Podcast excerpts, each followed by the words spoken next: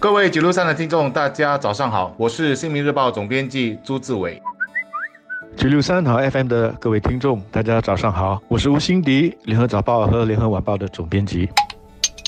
今天要谈的课题，下午就会有延续，因为国会会在今天复会，而根据已公布的议程，议员将提出九十六题口头询问，当中二十一题就围绕在小贩中心的课题，而关键词则是由社会企业经营的小贩中心。在这个问题的范围内，荷兰五级芝麻集选区议员任荣华将问部长，在涉及小贩中心营业的摊贩总成本是否高于国家环境局管理的小贩中心？这些私人管理者加注在摊贩身上的合约条款是否合理？除了最多议员提问的涉及小贩中心以外，一些议员也关注小贩中心的租金问题、归还托盘计划等。在我的印象中，一个课题有那么多的议员提出询论，还真的是相当的罕见。上一次有类似这样的情况，很可能就是地铁服务大瘫痪的时候了，那是几年前的事了。可见小贩中心的这个课题所受到的关注的程度，真的是相当大的。那么是巧合也好，是配合也好，环境局在上个星期五也宣布了，说从明年一月一号开始，他们将会承担本地七家社会企业所经营的小贩中心的中央洗碗服务的部分成本。那么他们这样做，主要是为了要更好的协助他们来管理这个经营成本。文告也指出，政府将把小贩中心生产力资助金计划扩大至这七家社企小贩中心，并在第一年共同出资五十八仙的中央洗碗服务费用，第二年则承担三十八仙。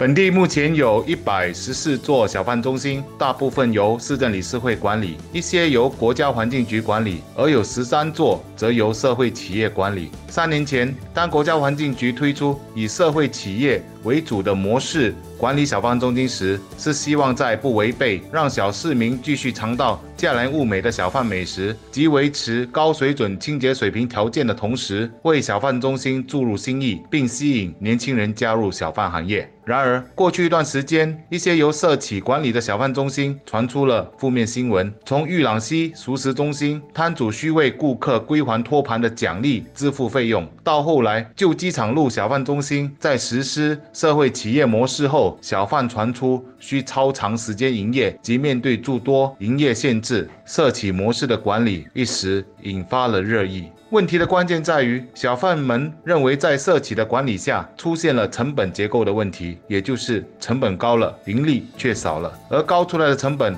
可以是较高的租金，吸收了顾客的托盘费，也可以是清洁费，这些费用就是和过去由国家环境局管理时不一样了。也有一些小贩认为，社企用管理咖啡店的模式来管理，管得太多，这个也限制，那个也不行，让他们没有喘气的空间。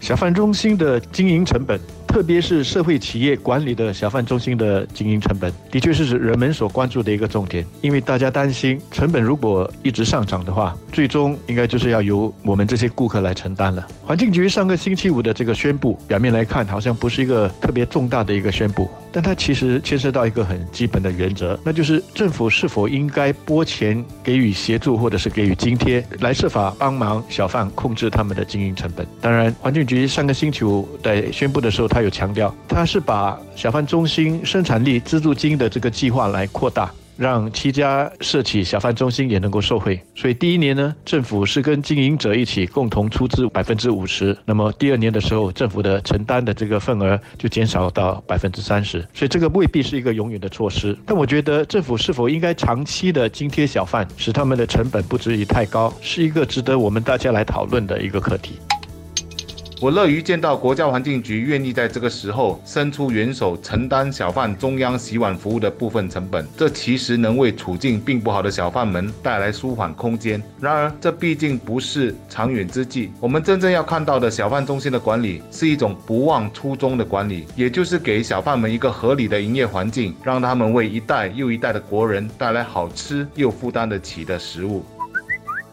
大家或许不知道，现在的小贩中心呢，有大约三四成的小贩，他们每个月所交的租金是受到政府大量津贴的。这些小贩，或者是当年从街边搬到小贩中心的第一代小贩，或者是他们的子女所继承的第二代，甚至是第三代的小贩。这些小贩如果最后决定放弃不做，那么他们的摊位就会以市场价格出租出去给其他有意加入小贩这个行业的人，而社会企业所经营的那七个小贩中心就都是以市场价格出租出去的。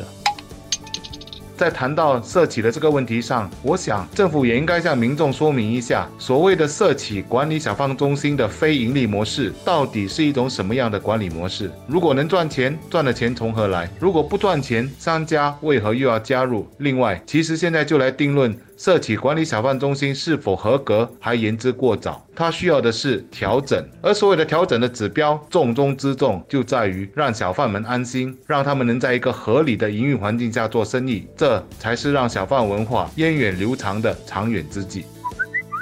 我们现在觉得小贩中心的价格整体来说还算是相当大众化。跟小贩的摊位受到津贴，它其实是很有关系的。如果有一天绝大部分的小贩摊位，或者甚至说所有的小贩摊位都是以市场价格出租出去的话，那么即使他们不是由社会企业来管理，而是环境局直接来管理，小贩的食物价格是否还能够维持在现在这样子的水平，还真是说不得准。作为消费者，我们当然是很希望能够吃到便宜、大碗、料实在而且又好吃的美食，但是我们需要记得，这样子的美食。我们说有皮有漆，总是要有人来买单的。如果不是小贩来买单，那就是要靠政府的。当然，我们会很直接的反映说，啊，那就由政府来买单好了。但是政府的钱哪里来呢？说来说去，也就是我们纳税人的钱。所以我觉得大家应该要开始去往这个方向去想、去讨论，因为这个是关系到我们大家的事，关系到我们文化遗产的一部分。